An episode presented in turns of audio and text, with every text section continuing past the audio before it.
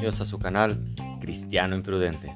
Vamos a continuar con el estudio de Pastorena al Rebaño, este libro muy interesante de bastantes pautas que te van a pedir como, como anciano si llegas a, ese puesto o a ese lugar, como sea que se, que se le pueda llamar. Nos quedamos en las reuniones de ancianos, cómo se llevan las reuniones de ancianos me llamó la atención el punto 3 dice, cuando el cuerpo, goberna, el cuerpo de ancianos analiza un asunto, Cristo puede influir mediante el Espíritu Santo. Cristo lo pone en mayúscula porque es una persona. Dice que Cristo puede influir mediante el Espíritu Santo y ya lo ponen en, en minúscula porque pues para ellos es una fuerza, ¿no? Como la electricidad. Eh, es una falta de respeto que no voy, a, no voy a mencionar aquí. Una de las fallas, de hecho la falla más grande, la que no tiene perdón, ofender al Espíritu Santo de Dios y, hacerlo de esta manera, ¿no? Como, como ellos lo, lo hacen. Y ellos dicen que probablemente, ¿no? Tal vez, ¿no? Pudiera el Espíritu Santo influir, un Espíritu Santo que no es Dios, no sé cómo las fuerzas de la naturaleza pueden influir en, la vida. Ahorita está lloviendo aquí, es como a eso se refiere. Me pregunto yo, pues si el, Espíritu Santo influyó en, en, todas las decisiones ¿no? del cuerpo gobernante, donde fallaron las fechas, las profecías, las las fechas que no se cumplieron. Mm. La generación traslapada, eso también. Quieren echarle la culpa al, Espíritu Santo. Ahí quién falló. Ahí a qué espíritu escucharon estos hombres que pusieron fechas. Bueno, solo estoy marcando los, los puntos más, más cruciales, ¿no? Aquí, aquí como ustedes pueden ver. Vienen bastantes temas, no voy a aburrirlos con cada uno, pero solo con los que me llamaron la atención. El punto 4 dice ver si los hermanos necesitan más capacitación para realizar correctamente sus tareas en la congregación y ayudar a quienes tienen potencial, los recién bautizados, los más jóvenes. Entonces aquí yo puse una nota.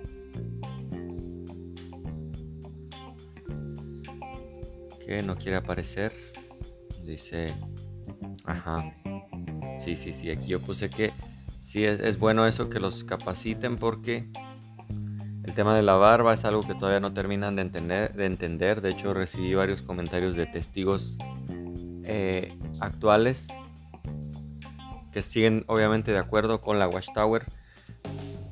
Se dedicaron a decir un montón de cosas que debía hacer, que no debía hacer. Este, pero no explicaron el tema de la barba porque en realidad pues nadie puede explicar eso, no, no hay una capacitación suficiente para ese punto. Examinar las tareas de la congregación encomendadas a todos los hermanos bautizados que son ejemplares. ¿Quiénes son esos hermanos en ejemplares? Si tienes barba, olvídalo. Ya no eres ejemplar. Si te dejaste la barba, mi hermano, mi estimado testigo, pues ya no, ya no cumples con el requisito de un testigo ejemplar. Tienes que dejártela, tienes que quitártela, perdón. Por ejemplo, ¿será necesario hacer un reparto más equilibrado, equilibrado de la carga de trabajo? ¿Sí? ¿O va a ser más necesario hacer más esclavos para que hagan esta propaganda gratuita? Esa carga de trabajo no se puede, no sé si se le puede llamar carga de trabajo, porque trabajo es cuando te pagan por hacer algo, ¿no? En este caso no se les paga. Se, se, critica a las iglesias evangélicas donde los pastores reciban un salario y las personas que son ujieres y trabajan reciben un salario. Ellos sí pudieran decir carga de trabajo porque pues a ellos sí se les paga. Aquí en este caso pues no se les paga, entonces no... Eh, trabajo es cuando, cuando recibes un salario este, entiendo que tal vez se refieren a trabajo para Dios y creen ellos que Dios les va a retribuir. ¿Qué les va a retribuir? Eh, traer a más gente a una secta que encubre casos de abuso. No es la única iglesia, no, no estoy diciendo que únicamente los testigos hacen eso, pero ¿qué retribución les va a traer a, a una secta que divide hogares, que separa familias y eso está documentado, hay mucha evidencia de eso, con la justificación de que Dios les dio ese mandato, ¿no? Dejar morir a tu, a tu familiar por una transfusión de sangre. Bueno, es, la verdad algo que, que tendrán que dar cuentas. Preparación y distribución de la agenda. También ellos tienen que preparar y distribuir la agenda.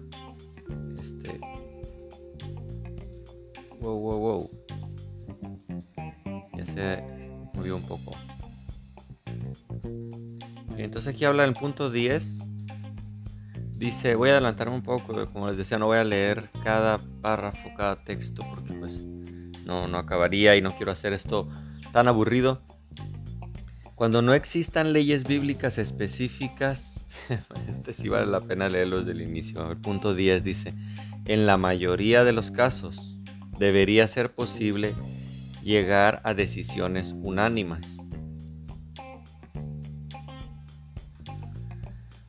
Dice, en la mayoría de los casos debería ser posible llegar a decisiones unánimes según Hechos 15:25, el cual dice, nos ha parecido bien, habiendo llegado a un acuerdo, elegir varones entre y enviarlos a vosotros con vuestros amados Bernabé y Pablo. El cuerpo de ancianos debe apoyar siempre sus decisiones, siempre, siempre, siempre es un siempre Acá dice en la mayoría de los casos, ahora dice siempre debe apoyar sus decisiones en los principios bíblicos y en las instrucciones escritas del esclavo fiel y prudente. Vamos a Mateo 24, 45. Que de esto depende, ¿no? Toda su, su, su doctrina, de que ellos crean que el cuerpo gobernante es el esclavo fiel y prudente. 24, 45 dice, ¿quién es pues el esclavo fiel y prudente al cual puso su Señor sobre su casa para que les dé el alimento a tiempo? Pues quién más. Está clarísimo aquí en la Biblia, el, esclavo fiel es el cuerpo gobernante. Al igual que en el tema de la barba, no hay manera de que ellos demuestren que ellos son el esclavo fiel y prudente. De hecho, toda la evidencia demuestra que ellos no son. No, no estoy diciendo eh, estos sí, estos no, este, los católicos sí son el esclavo. No, estoy diciendo, por la evidencia puedo demostrar que ellos no son el esclavo fiel y prudente. Profecías falsas, bueno, en fin, infinidad de puntos que, tocaré en otro, en otro video de por qué ellos no son el esclavo fiel y prudente. Si tú estás tratando de ganar un testigo de Jehová para Cristo, si tú estás tratando de que se dé cuenta en qué secta está, lo primero, la intención no es derribar su fe en Jesús. No, es la intención. Que de hecho tienen la fe en un Jesús que no es el Jesús de la Biblia. Pero bueno, la intención es derribar su fe en el esclavo fiel. En el falso esclavo fiel que le han vendido. Ahí descansa toda su, su base, toda su doctrina en que el cuerpo gobernante sea o no sea, de eso depende la fe férrea que tienen para dejar morir a un familiar de que necesita sangre, para dejar de hablarle a sus familiares o correr a un hijo o a un padre, para salir a predicar, para dejarlo todo y dárselo a, a esta organización. De eso depende de que ellos crean que la Watchtower es el esclavo fiel y prudente. Entonces, veamos cómo ellos ponen al mismo nivel al esclavo fiel y a la palabra de Dios. Como decía, un esclavo que se ha llenado de falsas profecías en su haber, por más que ellos quieren, por más que editan su literatura, por más que son deshonestos y no le dicen a, sus nuevos seguidores lo que ellos dijeron en el pasado. De hecho, la Watchtower culpa a sus propios a sus propios adeptos de estas falsas profecías.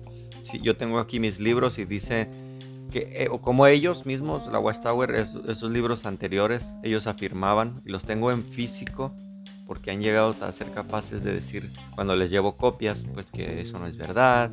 Este, bueno, dice cómo eh, este, estos libros de texto físicos dice pues que ya no queda más, que están seguros, que toda la evidencia apunta y que este, este mundo y que, y que va, Dios va a acabar con todos los que no sean testigos de Jehová. Y ya ahora en su, en su página oficial dicen que en el pasado algunos testigos se llenaron de expectativas y creyeron en tal y ve. Entonces, el culpable eres tú, testigo de Jehová. Y no lo digo yo, lo dice la, la misma JW. Tú eres el culpable. Dice, el cuerpo de ancianos debe apoyar siempre sus decisiones en los principios bíblicos y en las instrucciones escritas del esclavo fiel y prudente. Cuando no existan leyes bíblicas específicas, ni directrices del esclavo fiel. O sea, ahí, ahí ponemos en el mismo peso a la palabra de Dios y al esclavo fiel. O sea, la palabra de Dios no se puede equivocar. Esclavo fiel sí.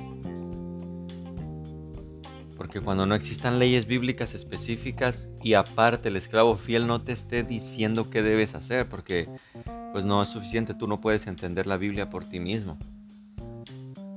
¿Mm? Dejó a un cuerpo de ocho ancianos que cambian como las, las versiones de Android tienen menos actualizaciones en sus verdades como esta organización. Bueno, dice, el cuerpo de ancianos debe guiarse por el criterio y la conciencia del grupo. Aquí ya está hablando de grupos, no específicos. Y si se requiere la ayuda de la sucursal, es mejor escribir, bla, bla, bla. Punto 11. Nadie debe tratar de imponer su propia opinión. Ah. Como que esta ya empieza... No, no quiero hacer este video largo, pero creo que dice nadie debe, bueno, a excepción del cuerpo gobernante, ¿no? Ellos sí pueden imponer su propia opinión ¿Cuándo se vuelve una opinión? Cuando no puedes dar un solo texto, como le pregunté a este testigo en la calle. Un solo, dame uno solo. Pero no pueden dar un solo texto para apoyar un tema tan trivial como la barba. No pueden dar un solo texto. Entonces ahí es cuando imponen su opinión. ¿Mm? Un solo texto que diga que no debemos transfundirnos sangre, no lo hay. De hecho, yo he platicado con testigos de Jehová sobre el tema de la sangre. No pueden dar uno solo. existen dos pasajes únicamente sacados fuera de contexto que cuando los ves a fondo no tienen nada que ver con lo que ellos quieren enseñarte. Y ahí se atreven a decir que nadie debe tratar de imponer su opinión, pero eso lo dicen a los ancianos, obviamente. O sea, no impongas tu opinión. Debes decir lo que la revista dice, porque si te sales excomulgado, dirían en la Iglesia Católica. En caso de que la minoría piense que la decisión adoptada no se basa en la Biblia, debe, aún así, debe seguir cooperando con el resto del cuerpo de ancianos y exponer el asunto al superintendente del circuito en su visita regular. Es como, este superintendente es como el Papa, ¿no? Como cuando el, sumo pontífice andaba de, viaje en los pueblitos, el, no es el sumo pontífice, el cardenal, ¿no? ahí es donde hay que exponerle, ¿no? Porque estas personas, así es como la percibo aquí en este texto, ¿no? Entonces, esta es otra muestra de que la Biblia no es su autoridad final, aunque el testigo con el que platiqué dijo que sí, que es eh, la Biblia es su autoridad, que si el pastor pide algo, me dijo él, que no está en la Biblia, debemos irnos de ahí porque eso es una secta, me dijo él. No sé cómo no se pudo morder la lengua. Pero aquí dice que sigas cooperando con el, con el, con el anciano, aun cuando esto no sea bíblico. Fomentar la paz, aquí habla como de fomentar la paz, honrar a sus compañeros ancianos. Voy a, voy a terminar el video solamente con este último punto. Comité de servicio de la congregación. Punto 1 dice, sus miembros procuran tomar decisiones que estén de acuerdo con las directrices bíblicas y teocráticas y que armonicen con el parecer del resto de los ancianos. Hmm, ok. Sus miembros deben tomar decisiones que estén de acuerdo con dos cosas. Las directrices bíblicas sea, si la Biblia lo manda, ya vimos que si la Biblia no lo manda, igual lo podemos hacer. Porque, ¿Por qué? Pues quién sabe, porque lo manda el esclavo fiel. Recuerda, nosotros somos los únicos en la West Tower que tenemos al esclavo fiel. Pero da dos directrices. Una es las directrices bíblicas y teocráticas. ¿Qué son las teocráticas? Por eso es que cuando escucho cristianos, y ahorita no estoy hablando de testigos de Jehová, cuando estoy hablando, estoy, escucho a, a cristianos que van en contra del gobierno actual, que hablan en contra del gobierno actual. Ahorita no voy a meterme si están equivocados, si tienen razón, si tienen datos para apoyar esa barbaridad, pero bueno. Cuando escuchan eh, cristianos no testigos de Jehová hablando de que yo soy apartidista, no, yo no salgo a votar, no, todos los partidos son iguales, este mundo está en poder del maligno, yo creo en un gobierno teocrático, me hace pensar que creen de la misma manera que los testigos. La teocracia para un testigo de Jehová e-, es un tema muy profundo que después tocaré, pero yo que conozco la postura de los testigos eh, en cuanto a la teocracia y escucho a estos hermanos decir esas barbaridades, no puedo evitar darme cuenta que creen en un gobierno al igual que los testigos de Jehová. Y es una anarquía pensar así. Dios te ha puesto a ti, mi hermano. No, no rehuses a ese derecho y esa obligación de ir a votar. No me digas que confías en Dios cuando no sales a votar. Confías en ti mismo. Porque el que no sale a votar también está decidiendo. Y está decidiendo que otros decidan por él, valga la redundancia. Entonces no te hagas el espiritual. No te hagas el espiritual cuando, cuando eres anárquico yendo en contra del gobierno. No te hagas el espiritual y el teocrático como hacen los testigos de Jehová. Entonces, aquí le estoy hablando a, hermanos cristianos que se rehusan a participar de su deber cívico. ¿Mm? Punto y aparte, vuelvo a los testigos de Jehová. Yo entiendo que ellos están en una secta, ellos no tienen un propio pensamiento, ¿no? ellos tienen que dejarse llevar por la corriente que es el cuerpo gobernante. Pero te hablo a ti, hermano cristiano, no rehuses a tu deber cívico. Dice, con las directrices bíblicas y teocráticas y que armonicen con el parecer del resto de los ancianos. Se tienen que cumplir todas estas, como en matemáticas decíamos, sí y solo sí. Entonces, eh, este cuerpo, como puse aquí en mis notas, pues actúa como una especie de Dios para ellos. Una especie de Dios, aunque ellos no lo quieran aceptar, que ellos digan que solo siguen la Biblia. Yo les voy a mostrar, ah, estuve platicando y no he terminado de editar el video. Pero yo les voy a demostrar cómo es, mentira que ellos siguen la Biblia. Cuando hay escrituras claras que van en contra de lo que la revista les dice, ellos prefieren seguir creyendo lo que la revista les dice. Tengo un video que, donde hablo sobre quién es el mediador para los testigos de Jehová. Testigo de Jehová que me estás viendo. Probablemente digas, eso es obvio, todos sabemos que Jesús es nuestro mediador. Bueno, en tu página oficial dice que si tú no eres de los 144 mil, tú no tienes mediador que tu mediador, tu mediador son los 144 mil. Porque Cristo solo es mediador para los 144 mil. Para tú alcanzar a, tener esa mediación, tú debes creer en los 144 mil. Me vas a decir qué barbaridad, no, eso es mentira, el esclavo jamás diría eso. De hecho lo grabé en vivo en mi pantalla porque en cualquier rato a esta, a esta sarta de engañadores se les ocurre volver a editar ese texto. Pero yo he hablado con testigos donde les muestro y ellos de repente se van para atrás y en resumen dicen, ellos terminan creyendo en el esclavo fiel, a pesar de que su, misma Biblia es clara que el único mediador es Cristo, ellos dicen, no, no, sí, ya, ya viéndolo de esa manera, los 144 mil también son nuestros mediadores. Hablé con un testigo de Jehová que sé que ve mis videos. Yo he hablado con él por teléfono él me ha pedido que mantenga en anonimato su nombre. Incluso borré su nombre y solo le puse testigo número 3 porque he platicado con tres testigos eh, por celular.